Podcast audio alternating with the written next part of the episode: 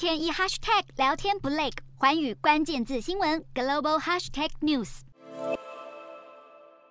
记者站在白茫茫的雪地中播报，只见强风狂吹，摄影机镜头瞬间被漂浮的雪片遮住画面。日本遭遇十年最强寒流袭击，包含大阪、京都等地区都受到波及，关西也迎来破纪录降雪。民众在路上没走几步路，全身马上就被白雪覆盖。当地风雪大到连 JR 列车都被迫停驶，至少十五班列车因为风雪太大，紧急停靠在车站之间，有民众因此被困在车上快五个小时。此外，日本航空还有全日空在这两天也因为暴风雪取消了数百个航班，使得一万多名旅客受到影响。不止日本遇到十年最强寒流，邻近的南韩也陷入天寒地冻。随着农历新年假期即将进入尾声，民众准备搭乘交通工具返家，却因为强劲寒流来袭，导致来往济州岛的航班被迫停飞。自二十三日晚间起，总计有四百七十六架班机受影响，使得四万多名旅客被滞留在岛上。